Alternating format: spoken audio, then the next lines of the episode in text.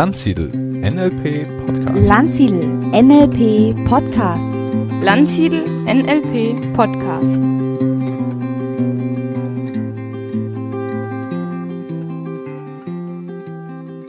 Ja, herzlich willkommen zu einer neuen Ausgabe des Landsiedel Podcasts. Neben mir sitzt heute der Alexander. Der Alexander ist NLP-Trainer, Ausbilder und hat ein ganz besonderes Lieblingsthema, nämlich das Thema Hypnose. Und über das Thema wollen wir heute auch ein bisschen reden. Ja, Alexander, magst du dich vielleicht noch ein bisschen ausführlicher unseren Hörern vorstellen? Ja, also ich bin Alexander, 50 Jahre alt, fast wenige Wochen nur noch.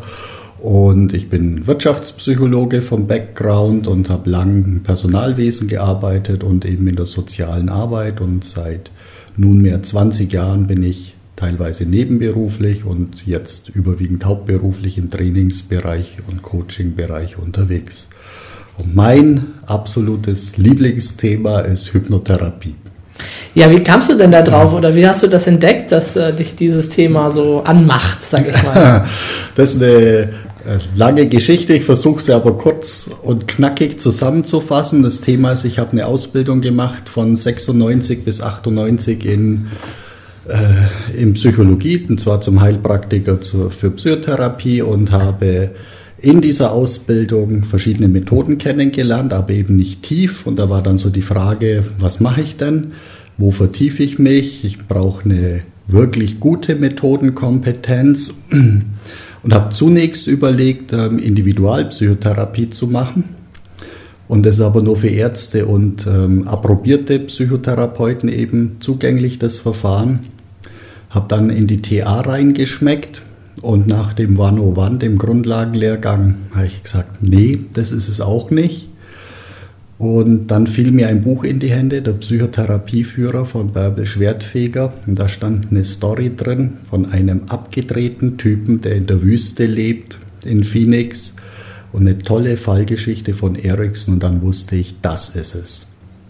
Mhm. Ja, super. Okay. Und dann hast du sozusagen deine Berufung äh, gefunden. Wie, lange ist das jetzt schon her? Das ist schon einige Jahre her dann.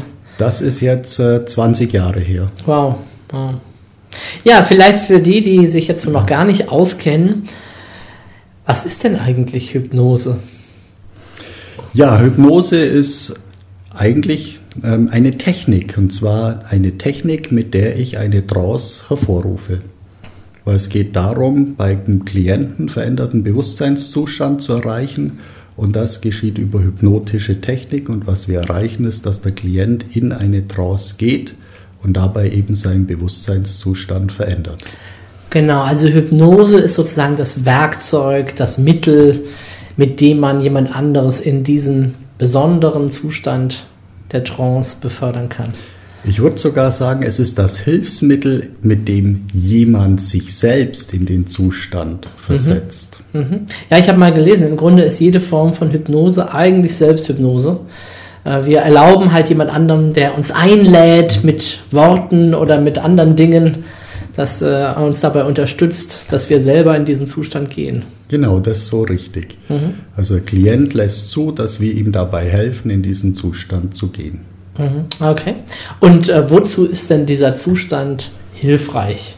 Hilfreich ist der Zustand dahingehend, dass wir das Problem haben im Wachbewusstsein, dass wir uns häufig selber blockieren, dass wir einen inneren Dialog haben, der sagt, ah, das geht aber nicht, das kannst du nicht, dass wir selber uns mit unserem bewussten Verstand Hindernisse aufbauen und dieser Zustand hilft uns, diesen inneren Dialog ein bisschen auszuschalten oder sogar auszublenden und in einen Zustand zu kommen, dem wir auf, äh, an unser kreatives Unbewusstes kommen. Stephen Gilligan sagt an unser kreatives Unbewusstes kommen.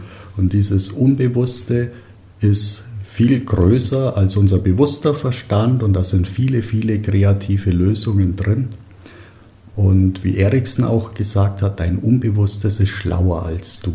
Mhm. Es wird ja oft auch so dargestellt mit dieser Eisberg-Metapher, ne? wo man halt sieht, dass ein Großteil des Eisberges unter der Wasseroberfläche ist, als so ein bisschen als Bild dafür, dass da ganz viel unbewusst in uns abläuft. Ja, jetzt ist es ja auch ein, ein, Teil von NLP, arbeitet man ja auch oft mit, mit Trance oder mit Hypnose als Unterstützungselement äh, von dem Ganzen. Ähm, ja, hast du das denn im NLP dann auch kennengelernt und dann dort auch eingebaut? Ich kam ja erst zur Hypnotherapie und dann erst zum ah, okay. NLP. Mhm. Also das war mein Weg, weil für mich war in der Ausbildung so gekommen, dass die Ausbilder oft gesagt haben, er vertraut deinem Unbewussten, lass es einfach laufen. Und ich wusste aus der Arbeit mit Klienten, es funktioniert, aber ich habe so einen Warum-Quadranten und der sagt immer, warum geht das? Mhm. Und da hat mir mal einer gesagt, du, die NLPler, die können erklären, warum das funktioniert. und das war für mich total faszinierend, dass ich mir gedacht habe, ein anderer kann erklären, was wir machen und ich habe dann einen Infoabend besucht, eine Ausbildung gemacht und habe festgestellt, dass tatsächlich so die NLPler können das. Deswegen bin ich auch ein begeisterter NLPler. Mhm, okay, ja, also das zweite Herz oder das, was noch da dazu kommt. Ich habe äh, manchmal so den Eindruck gehabt, wenn so dieses vernünftige, wache, bewusste Argumentieren, Problemlösen nicht hilft, dann kann es wirklich eine schlaue Idee sein, mal wirklich in diesen anderen Zustand zu gehen und zu gucken, was kommt denn da so aus meinem Unbewussten heraus. Und auch bei der Arbeit mit Metaphern. Ne, also jemand eine Geschichte zu erzählen in so einem entspannten Zustand und plötzlich hat er da neue Ideen, neue Verknüpfungen, kramt da was raus aus seiner Schatzkammer. Ne? Also ein ganz, ganz tolles Werkzeug da auch. Ja, jetzt gibt es ja irgendwie verschiedene Richtungen der Hypnose. Ähm, zum einen, was gibt es denn da und wo würdest du dich selber überwiegend einordnen? Oder kann man das überhaupt so sagen? Das kann man so sagen. Im Grunde genommen können wir heute sagen, dass es ähm, dass wir in der dritten Generation, in der dritten Phase der modernen Hypnotherapie sind. Die erste Phase war so das klassische Arbeiten, das autoritär-direktive, also das Befehlende, wo der Therapeut die Verantwortung für den Prozess hat und die Suggestionen direkt auch gegeben hat, bis eben Milton Erickson kam ähm, der dann auch gesagt hat, das Bewusste ist gar nicht so wichtig, es lediglich das kreative Unbewusste ist entscheidend. Also auch ein bisschen, damals war man in der Forschung nicht weiser, weiter, also er wusste es nicht besser. In den 60ern kam das erst auf mit der Hirnforschung und diesen ganzen Themen und der Lerntheorie. Und er hat gesagt, ich brauche das alles nicht, nur das Unbewusste. Das war aber schon ein wichtiger Entwicklungsschritt in der Hypnose und heute sind wir, denke ich, in der dritten Generation, nämlich indem wir jetzt äh, weder das Bewusste verteufeln und auch nicht sagen, das Bewusste ist es nicht und wir sagen auch nicht, das Unbewusste ist nicht, sondern wir sagen beides Hand in Hand. Und Stephen Gilligan nennt es dann generative Trance. Ja, fast schon so ein integraler Ansatz auch ja. in der Hypnotherapie dann, ne? Nicht beides zuzulassen und nicht das eine auszuschließen und das andere überwiegend zu sehen. Ja, also diese, diese direktiven Ansätze, ich habe ja, ich meine, vielleicht für die Hörer, als NLP-Trainer habe ich auch einen kleinen Part äh, Trance und Hypnose und habe natürlich auch ein paar Bücher dazu äh, geschrieben. Äh, also gelesen, geschrieben. Mhm. ja, ja, ich schreibe gerade einige Bücher, deswegen, das freut. Ne? Aus welchem Unbewussten kam, kam das jetzt gerade, äh, dieser, dieser Impuls. Ne? Ähm, und früher war, war Hypnose wohl doch sehr autoritär im Sinne von, ähm, schließ jetzt deine Augen, du hörst meine Stimme, dein Arm wird schwer, ne? also sehr direktiv. Und vielleicht können wir einfach zu, für unsere Hörer mal so ein bisschen ein paar milden Suggestionen dagegenhalten, dass sie einfach mal so ein bisschen den Unterschied hören. Ne? Ist ja oft so die Idee, dort mit, ähm, mit Weichmachern zu arbeiten. Ne? Und vielleicht möchtest du jetzt deine Augen schließen und du kannst dir erlauben, das jetzt schon zu machen, so dass derjenige einfach noch diese Wahl hat ne, bei dem anderen. Warum macht man das so? Was ist da der Vorteil? Der Vorteil ist, dass das Direktiv gegenüber dem Direktiven ist. Im Direktiven wecke ich vielleicht auch einen Widerstand. Mhm. Jemand sagt, ich möchte gar nicht da liegen, ich möchte gar nicht gleichmäßig atmen, ich möchte jetzt mich gar nicht darauf konzentrieren. Ich will jetzt einfach nicht auf meinen Herzschlag hören und auf meine Atmung achten und wie sich die Bauchdecke hebt und senkt und ich will auch nicht tiefer gehen. Und da weckt man oft Widerstände mit diesen direkten Anweisungen. Und Erikson hat das sehr früh erkannt und hat nach Wegen gesucht, wie kann ich das vermeiden. Und letztendlich sagt er, ich muss als Therapeut, als Coach die Suggestion so verpacken, dass sie der Klient akzeptieren kann.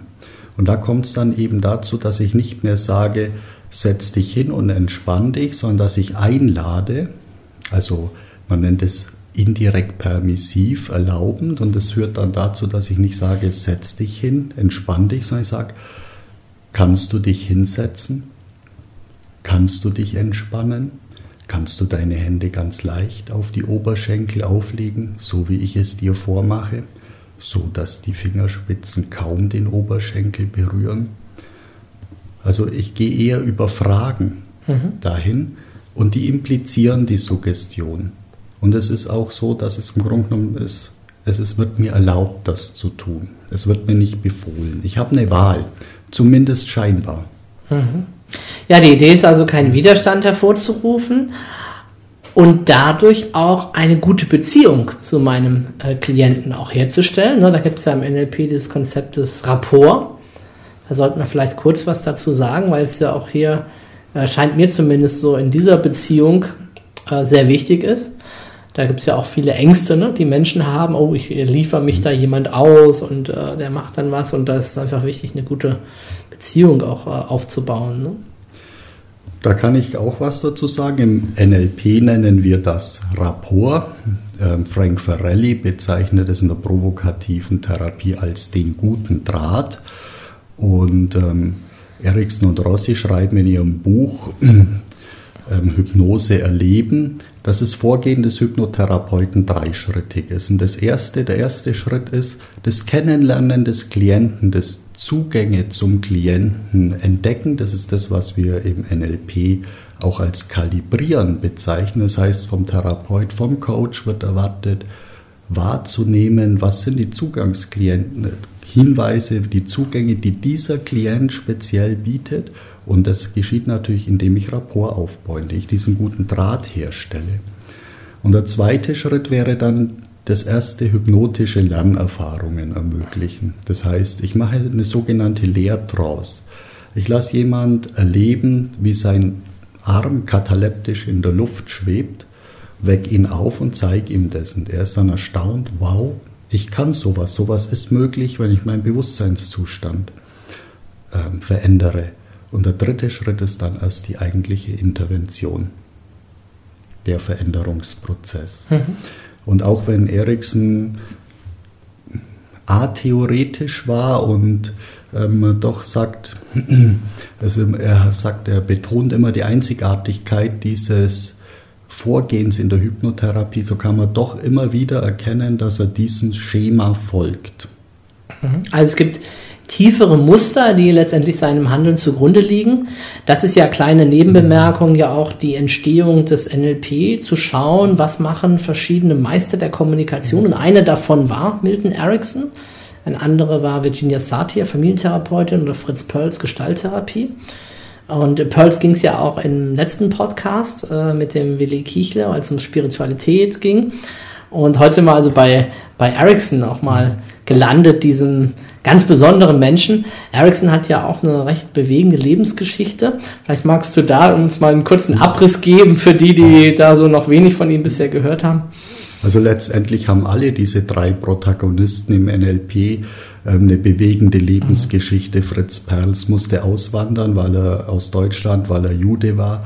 Äh, Virginia Satir wäre schier an einer Blinddarmentzündung gestorben und ist taub geworden für eine bestimmte Zeit.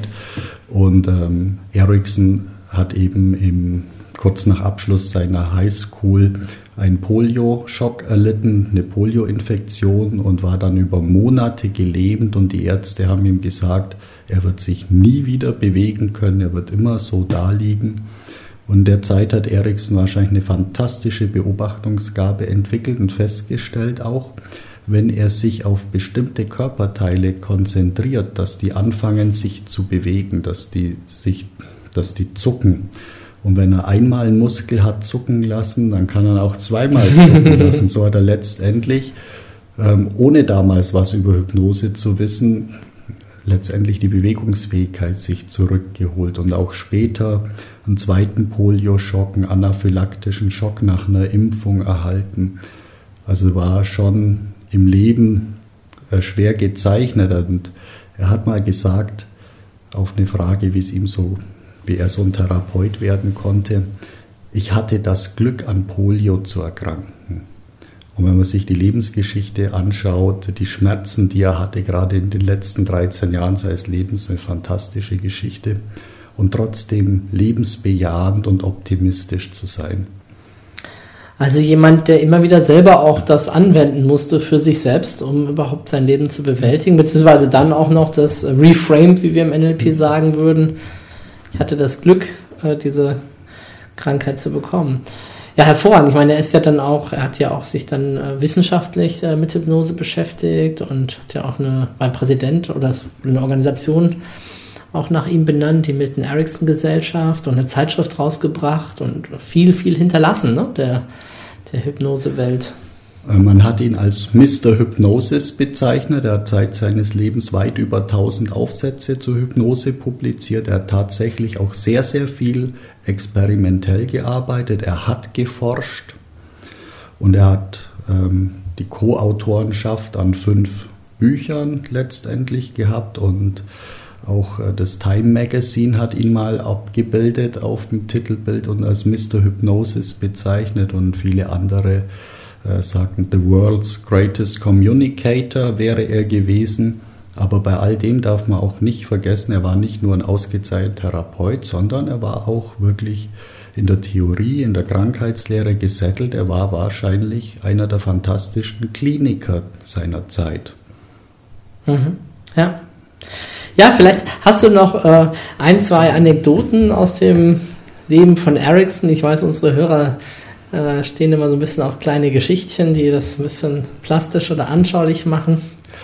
Eine meiner Lieblingsgeschichten über Eriksen ist ein Buch, es steht in dem Buch die Lehrgeschichten von Eriksen, die heißt Schweinekratzen. Ich habe das Buch jetzt gerade nicht zur Hand, deswegen kann ich es nicht vorlesen, aber letztendlich geht es in der Geschichte darum, dass Milton Erickson, um sich sein Studium zu finanzieren, in den Ferien Bücher verkauft hat. Und der ist eben auf eine Farm gekommen und hat den Farmer angesprochen und der hat gesagt, junger Mann, ähm, ich bin nur an meinen Schweinen interessiert. Also ich lese überhaupt nicht und es interessiert mich gar nicht. Meine Schweine sind das Wichtigste im Leben. Und Erikson hat gesagt, ja, macht es Ihnen was aus, wenn ich daneben stehe und Ihnen zuschaue und sage, ja, das können Sie schon machen, aber es wird Ihnen nichts nützen. Und Erikson schreibt dann in der Geschichte oder erzählt, und da ich ein Bauernjunge war, er war mhm. auf einer Farm aufgewachsen, ähm, griff ich nach Steinen auf den Boden und habe angefangen, die Schweine am Rücken zu kratzen, so wie die Schweine das eben gern haben.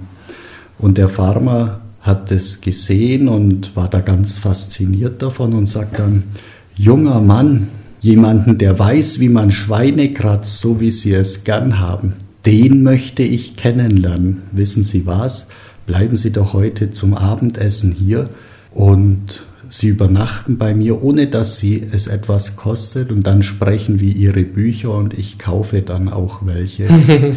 und in dem Zusammenhang stelle ich, ich benutze die Geschichte oft bei NLP-Infoabenden und dann sage ich immer dazu, und vielleicht möchtest auch du lernen, wie man Schweine kratzt. Sehr schnell hat er toll natürlich auch Rapport aufgebaut, ne? die Gemeinsamkeit, die gemeinsame Erfahrung genutzt. Und das, ja, es gibt sehr viele Geschichten von Ericsson. Das ist äh, tatsächlich, da kann man eine ganze Menge lernen. Er selber hat ja auch viele Geschichten benutzt in seinen Interventionen, ähm, sich viel auf unterschiedlichste Menschen eingestellt, auf deren Niveau begeben, was ja ein Wesen oder ein Element, äh, die Metapher oder die Geschichte, seine Art zu arbeiten. Er hat ja bei weitem nicht immer nur in Tieftrance gearbeitet, also in der offiziellen Trance, äh, nach dem Motto, setz dich hin, schließ die Augen, sondern ja auch sehr piffige Interventionen im Alltag äh, gehabt. Ne? Es ist tatsächlich so, Hypnotherapie anzuwenden bedeutet nicht jedes Mal eine Trance zu machen, sondern vielmehr ist es ähm, in der Beziehung zum Klienten engagiert zu sein, involviert zu sein und auch mal einen Input zu geben, ähm, ich erzähle da auch eine kleine Geschichte dazu. nämlich dass ein Polizist, Pensionierter zu Ericsson kam und der sagt, naja, ich habe da die und die Probleme, also hauptsächlich mit Alkohol, mit Rauchen und viel Essen. Also er hat ein Emphysem gehabt und ähnliches und Ericsson äh, sagt dann zu ihm, ja, wo, wo kaufen Sie denn Ihren Schnaps? Und der Polizist sagt, naja, da gibt's äh, direkt glücklicherweise unter meinem Haus einen Schnapsladen, da kaufe ich meinen Schnaps. Und dann sagt Ericsson, okay, und wo kaufen Sie Ihre Zigaretten? Zum Glück ist daneben ein Laden, ein Tabakgeschäft, wo ich meine Zigaretten kaufe. Und dann sagt er, und wo kaufen Sie Ihre Lebensmittel? Ich habe das Glück, dass auch da gleich ein Supermarkt ist. Und Ericsson sagt dann, okay, ähm, machen wir das, äh, machen Sie jetzt Folgendes, wenn Sie Lust auf einen äh, Schnaps haben, dann gehen Sie nicht in die Kneipe da unten oder in den Schnapsladen, sondern Sie laufen eine Meile, gehen da in eine Kneipe und trinken da einen Schnaps. Und wenn Sie einen zweiten wollen, dann gehen Sie wieder eine Meile in den nächsten Laden und trinken da ein. Und bei ihren Zigaretten kaufen sie nicht immer eine Stange für die Woche, sondern kaufen sie sich eine Schachtel. Und sie kaufen auch bitte jetzt nicht mehr das Essen für die ganze Woche, sondern wenn sie Hunger haben, kaufen sie das Essen für eine Mahlzeit, gehen hoch und jedes Mal laufen sie eine Meile. Also nehmen sie nicht die Geschäfte hier, sondern die. Und der Polizist hat ihn dann verflucht und gesagt, ich habe überhaupt, er hätte keine Ahnung und ist dann gegangen. Und ein paar Wochen später kam ein Polizist und ein anderer Polizist und sagt, ja, mein Ex-Kollege, der hat gesagt, Sie sind der einzige Psychiater, der sein Handwerk versteht.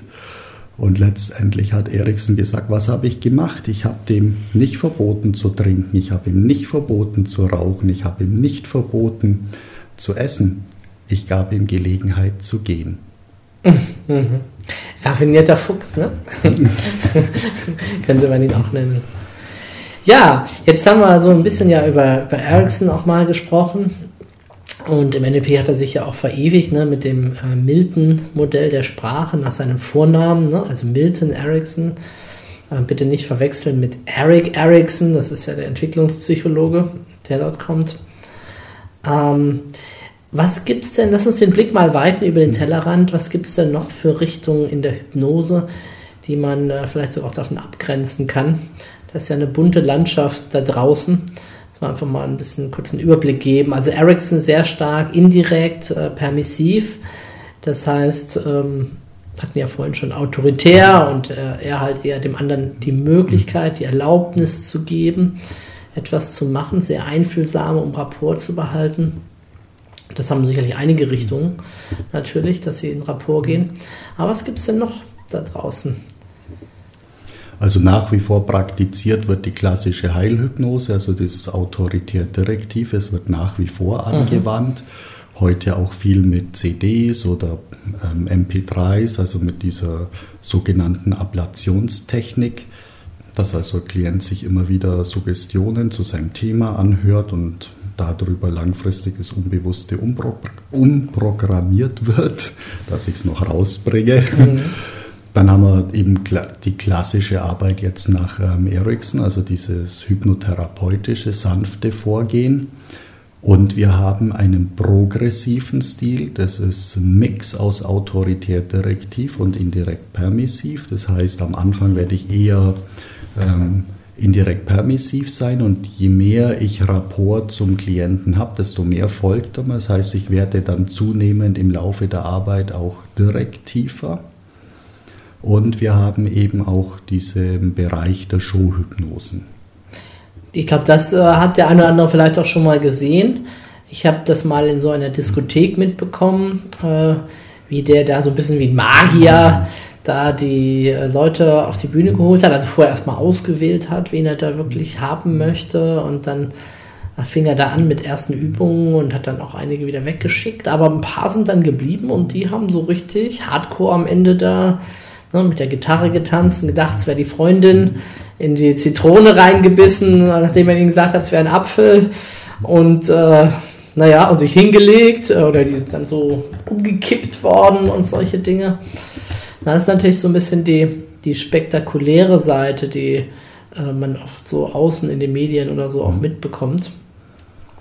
Ja, was sagst du dazu? Ist das nützlich? Ist das hilfreich? Oder Also es gibt Länder, in denen ist das verboten, also zum Beispiel in Ungarn und Israel darf man das nicht Ah, okay. machen, ähm, eben um die Abgrenzung klar zur therapeutischen ähm, Trance eben zu haben. Und ähm, bei uns ist es ähm, nicht verboten. Ich sage halt, ähm, solange es nicht zu Lasten der Leute geht, äh, finde ich es nicht in Ordnung. Aber ich habe auch schon eine Show gesehen, wo ein Hypnotiseur im Fernsehen einem Klienten eben suggeriert hat, dass er immer wieder bei einem bestimmten Reiz einen Tritt in die Hoden verspürt und der hat sich wirklich vor Schmerzen gekrümmt und da sage ich, das ist für mich äußerst grenzwertig. Was nicht äh, bedeutet, dass ich jetzt eine Spaßbremse bin. Äh, Man darf schon Spaß haben, man darf das auch, sag ich mal, verantwortlich und so dafür benutzen.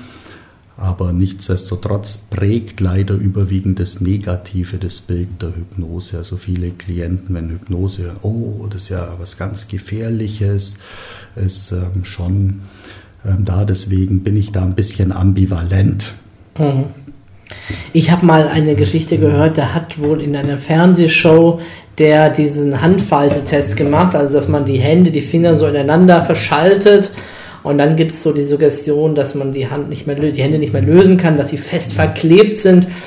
Und dann gab es wohl einen Sendeausfall und äh, Millionen Leute zu Hause vor den Fernsehern, also oder hunderttausend, die mitgemacht haben, haben dann die Angehörigen danach beim Sender angerufen, weil sie die Auflösung nicht mitbekommen haben. Und man kann ja nicht telefonieren, wenn man, also zumindest nicht mit den alten Telefonen, wenn man die Hände so zusammen hat. Ne?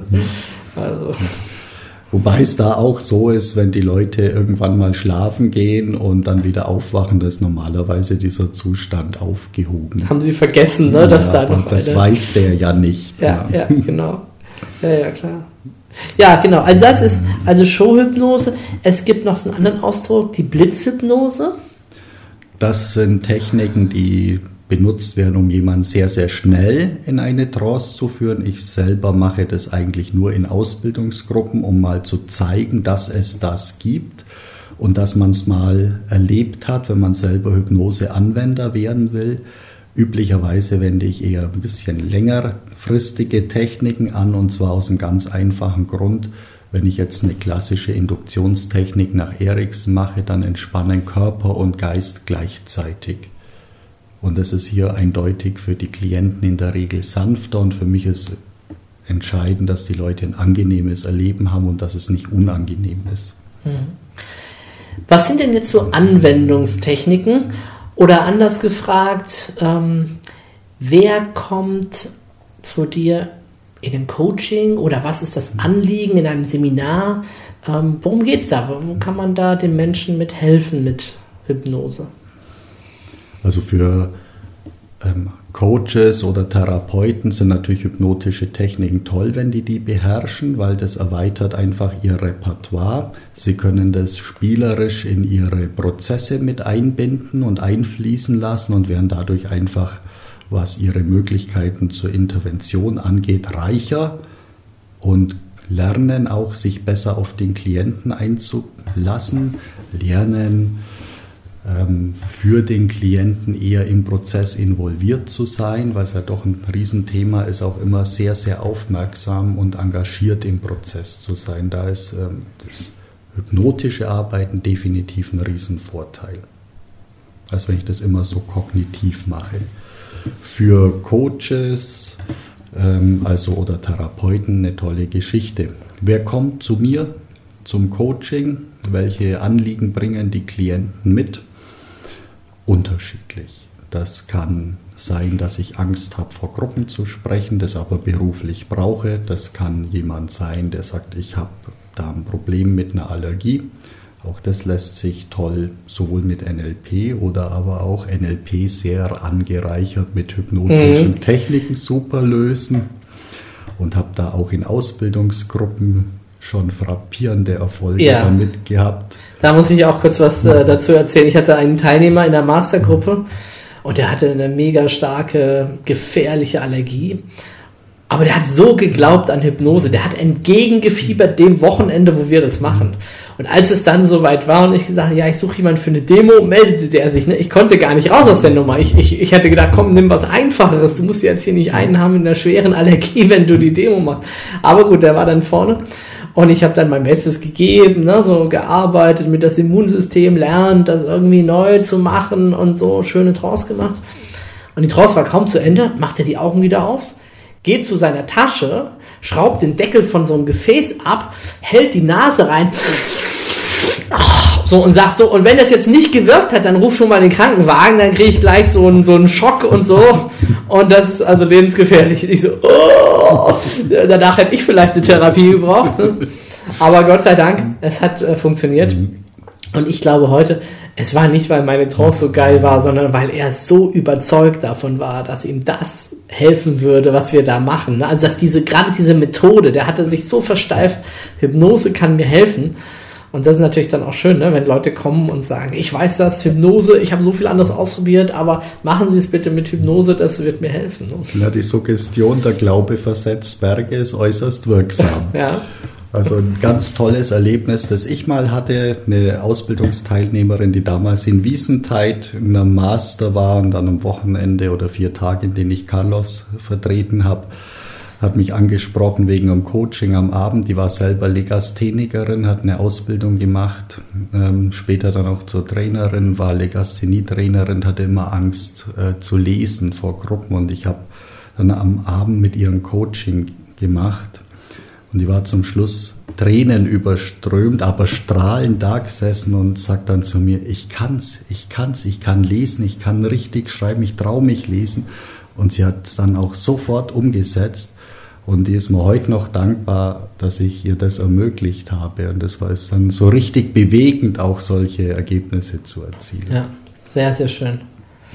Ja, also im Grunde, es ist so breit anwendbar, dass man kaum alles aufzählen kann. Ich meine, Hypnotherapie jetzt als therapeutische Anwendung ist ja eine der weitesten verbreitetsten Therapieverfahren, wo es kaum Dinge gibt, äh, wo man es eben nicht anwenden soll, kann und soll. Und es wird natürlich auch oft verknüpft mit anderen Verfahren, äh, wie wir das ja auch im NLP bei vielen Stellen machen. Ne? Da haben wir Six-Step-Reframing da oder Teile verhandeln, die man auch wunderbar in Trance machen kann, wenn man nicht eh im Trance ist, äh, sobald man mit seinen Teilen redet. Ne?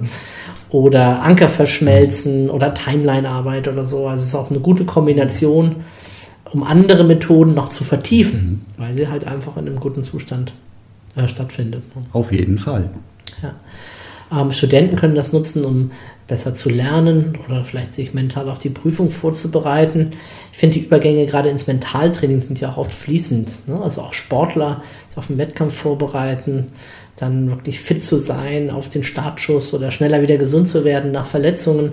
Ich habe selbst bei meinem äh, Marathonlauf damals so mit Selbstsuggestion ab Kilometer 35, ne, meine Beine sind schwer, mich so fast in einer Trance gelaufen. So ein Flow-Zustand, äh, den ich da hatte. Ja, und so gibt es einfach unendlich viele Anwendungen. Es ist einfach so nützlich, sich da ein bisschen auszukennen, zu wissen bei sich selber, wie kann ich leichter in diese Zustände eintauchen und dann auch wieder auftauchen. Ähm, manche sagen ja, eigentlich geht es nicht um Hypno, sondern um Dehypno. Ne? Wir sind die ganze Zeit in Trance und eigentlich müssen wir mal aufwachen, mal rauskommen, mal ins Klar-Bewusstsein kommen. Na, Carlos zitiert ja in dem Teaser zu meinem Coach-Modul äh, Hypnose äh, Bandler und sagt, Bandler sagt, alles ist Hypnose, jede Form der Kommunikation ist Hypnose. Und es Wahnsinn, auch unwahrscheinlich schwer zu sagen, was ist es nicht, wann ist es nicht. Ich denke, äh, manchmal eigentlich ist es egal. Ähm, wenn ich gucke auf Bali, ähm, Bateson hat da in den 30er Jahren schon geforscht, ähm, da gehen die Leute in der Früh, die stehen auf, werden wach, gehen in Trance, gehen in Trance arbeiten, in Trance einkaufen, besuchen ihre Freunde, gehen wieder zurück. Das ist ein ganz natürlicher Zustand. Niemand wundert sich darüber. Und äh, für uns ist doch immer wieder eine ungewöhnliche Erfahrung, vielleicht weil wir doch in so einer sehr kognitiven Welt leben. Aber wenn ich da sitze auf meiner Terrasse, meine Tasse Kaffee habe und auf einmal und ich lese in einem Buch und irgendwie verschwimmen die Buchstaben und die Zeilen und die Seiten und ich bin so ganz in mir, und kriege nicht mehr mit, was um mich rumläuft, das ist Hypnose. Das ist diese Alltagstrancen, die erleben wir sehr oft. Und was wir machen im Coaching mit Hypnotherapie, in der Hypnotherapie ist, diese Zustände bewusst erzeugen, um für uns zu guten Resultaten zu kommen, sie zu nutzen, um über gewohnte Rahmen hinauszudenken. Ja, ich glaube, viele kennen diese Alltagstrancen, Hypnose, wenn man im Auto fährt, die Autobahnhypnose, habe ich die Ausfahrt schon verpasst, bin ich schon so weit. Ne? Es ist gefahren, also irgendwas in mir ist gefahren. Ich habe keine Ahnung, wer da am Steuer saß äh, die letzte halbe Stunde oder die letzten Minuten. Oder auch wenn man in den Keller geht und äh, plötzlich nicht mehr weiß, was wollte ich eigentlich holen. Ne? Da muss man sich zurückbesinnen, Moment mal, äh, was war davor? Und zwischendrin war ich irgendwo anders, aber nicht äh, mit meinem bewussten, wachen Verstand in der Situation. Ich kenne die Geschichte äh, so ein bisschen so, dass Bandler gesagt hat, alles ist Hypnose und Grinder dann immer geantwortet hat, äh, nein, sowas wie Hypnose gibt es gar nicht, um einfach dieses Paradox äh, mal aufzuzeigen, was da ist. Ja, das äh, haben wir schon mal das Milton-Modell kurz angesprochen. Das Milton-Modell ist auch etwas, was ich natürlich auch im Alltag einsetzen kann, ohne jetzt offiziell eine Trance, schließt die Augen, setzt dich hin zu induzieren. Ähm, vielleicht reden wir mal auch kurz über solche Alltagsanwendungsmöglichkeiten, zumindest von der Trance-Sprache, sodass ähm, die Zuhörer noch ein bisschen den Eindruck gewinnen können, was, was kann man da auch noch im Alltag damit machen? Man kann eine Menge damit machen. Also ich denke da zum Beispiel an den Verkäufer, anstatt zu sagen, hier unterschreiben Sie hier und der Kunde fühlt sich genötigt zu unterschreiben, zu sagen, und vielleicht brauchen Sie noch ein bisschen Zeit, darüber nachzudenken. Es kann aber auch sein, dass Sie sagen, ich weiß heute schon, dass ich es haben möchte. Und egal wie der Kunde sich entscheidet, hat ein gutes Gefühl dabei. Ich kann es als Trainer benutzen, wenn ich ein Seminar zu halten habe, zum Beispiel mit Teilnehmern, die mir geschickt worden sind, egal ob von der Arbeitsagentur oder von der Firma, und die in einem Seminar sitzen und sich sagen, oh Gott, jetzt muss ich hier rumhocken und da stapelt sich die Arbeit oder ich wäre doch viel lieber wo ganz woanders. Wenn ich einfach mal dann so dieses Utilisieren auch nutzen kann, also dieses Ansprechen von Themen, die die Teilnehmer haben, das nimmt ihnen Druck. Das macht Mensch, da ist einer, der ist, der versteht mich und auch vielleicht ein Yes-Set aufzubauen. Zu sagen, und vielleicht ist es ja so, dass Sie heute hier irgendeine Kleinigkeit lernen, wenn es nur eine ganz, ganz kleine Winzigkeit ist, dass Sie am Abend rausgehen und sagen, diese kleine Winzigkeit hat sich für mich schon gelohnt, dass ich heute diesen Tag investiert habe. Und es wäre doch schön, wenn Sie heute Abend diesem Gefühl hier rausgehen können. Und dann habe ich als Trainer eine ganz andere Gruppe als lauter solche Leute, die mit verschränkten Armen und miesen Gesichtern vor mir sitzen und sagen, hoffentlich ist er bald fertig. Mhm. Oder eben auch in Besprechungen eigene Ideen gekonnt verkaufen. Manchmal ist man da ein bisschen so zögerlich und traut sich nicht was zu sagen. Und dieses Milton-Muster macht es einfach weich und dann kann ich es weich verpacken und kann meine Idee rüberbringen und stoße auch nicht gleich auf Widerstand, weil ich es weich verpackt habe. Ich könnte ja zum Beispiel sagen, ich weiß nicht, ob wir schon, ich habe da so eine Idee und ich habe das Gefühl, das könnte sich lohnen, da mal hinzuschauen. Darf ich Sie vorstellen, zur Interesse vielleicht mal ganz woanders hinzudenken? Wäre es nicht toll, mal beim Tellerrand zu schauen? Und dann ist die Wahrscheinlichkeit, dass ich damit durchkomme, viel größer, als wenn ich sage, ich habe hier was und jetzt schauen wir uns das an. Mhm. Ja, also sehr viele praktische Anwendungsbeispiele. Also ein großes Thema ist, dein erstgenanntes, das Thema Verkaufen.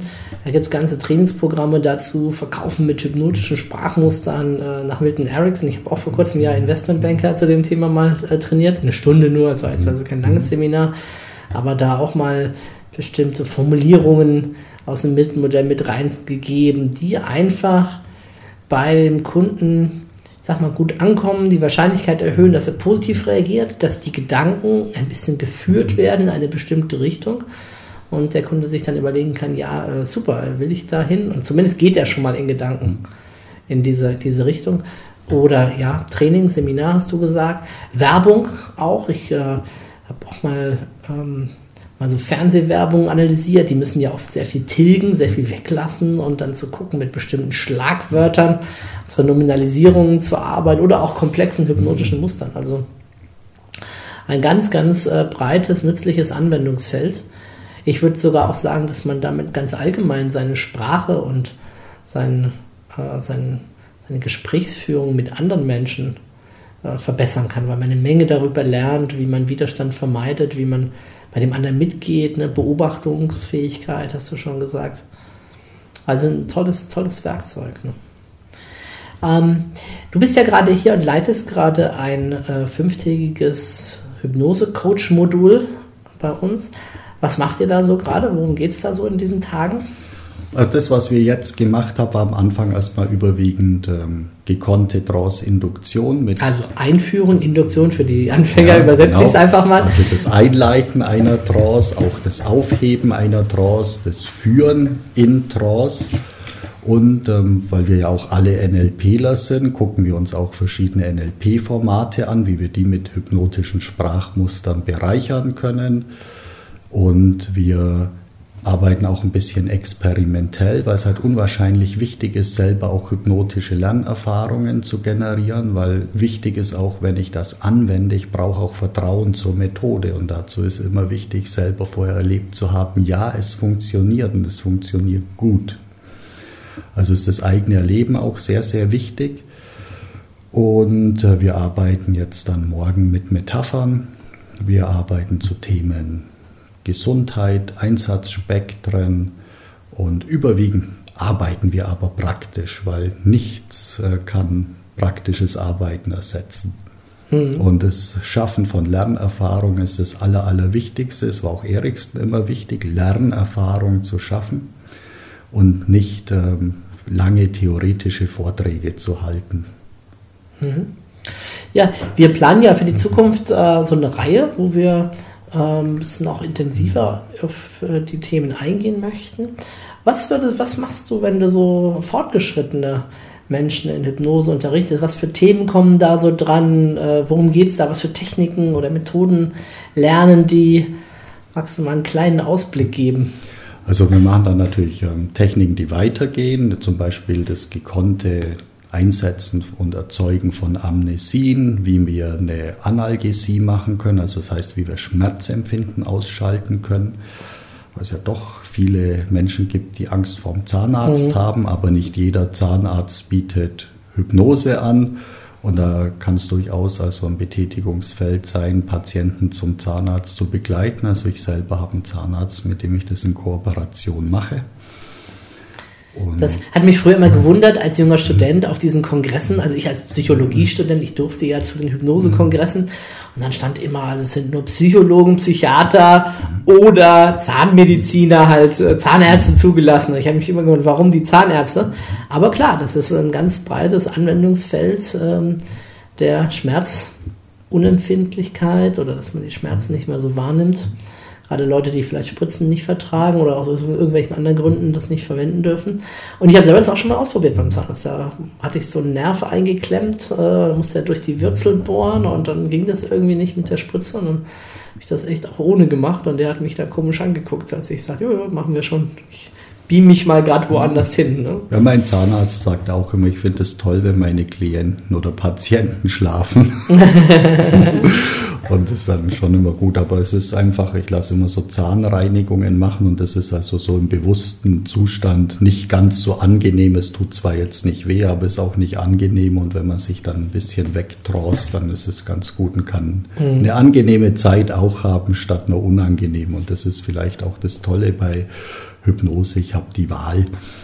Und ähm, ja, was lernen wir noch? Mhm. Zeitverzerrung einsetzen, Affektbrücke, ähm, hypnotische Phänomene wie automatisches Schreiben. Das kann ein sehr nützliches Tool auch sein in der Arbeit mit Klienten, nämlich wenn ich wirklich mal aus dem Tiefen eine Frage habe und die aus dem Unbewussten heraus beantworten lasse. Und es ist erstaunlich, wie sich das Schriftbild verändert, wenn dann Klienten hinterher sagen, das habe ich gar nicht geschrieben.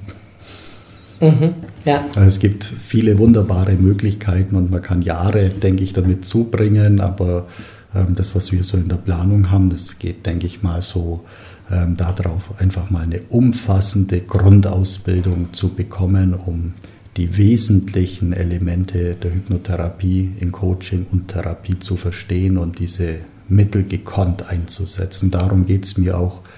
Ähm, für mich zählt Praxis gekonnt einsetzen können und sich trauen. Mhm. Mut ist auch was Wichtiges. Das war auch was, was Eriksen immer vermittelt hat. Mach was, tu was, ins tätige Tun kommen. Mhm. Wäre das auch ein Tipp von dir, wenn ich jetzt an unsere vielen Hörer denke, die eine NLP-Ausbildung vielleicht gemacht haben, dort ein paar Tage Trance hatten, vielleicht eine Metapher geschrieben haben? Äh, was können die tun, um da mehr damit zu machen, um da wieder mehr reinzukommen? Also ich selber habe ja eine sehr, sehr umfassende Hypnoseausbildung. Ich habe insgesamt drei Jahre damit zugebracht, das ganze Verfahren zu lernen. Und ich glaube, ich habe noch nicht alles gelernt, was es gibt, aber ich habe über fünf, sechs Jahre hinweg eine Experimentalgruppe gehabt mit anderen, die mit mir in den Ausbildungen waren.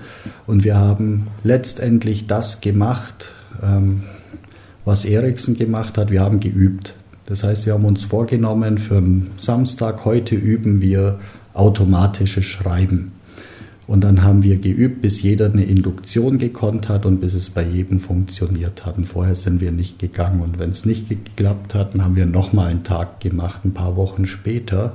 Also das heißt, das beständige Arbeiten, das Üben, Üben, Üben, das ist auch mein Mantra immer in den NLP-Ausbildungen es hilft nichts, wenn ich mir das anhöre und anschaue. Ich muss ins tätige Tun kommen.